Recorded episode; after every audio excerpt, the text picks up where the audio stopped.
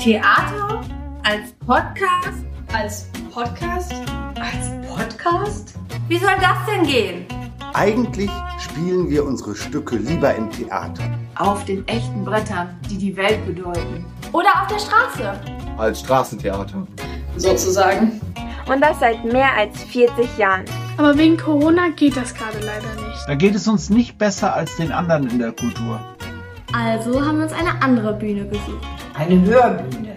Damit ihr wisst, was wir so treiben. Und warum wir es lieben, Theater zu spielen. Und was überhaupt alles dazugehört zum Theaterspielen. Wir brauchen etwas Neues. Wir wollen etwas wagen.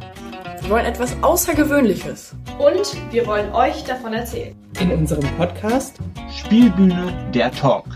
Spielbühne der Talk. Spielbühne der Talk. Am besten testen.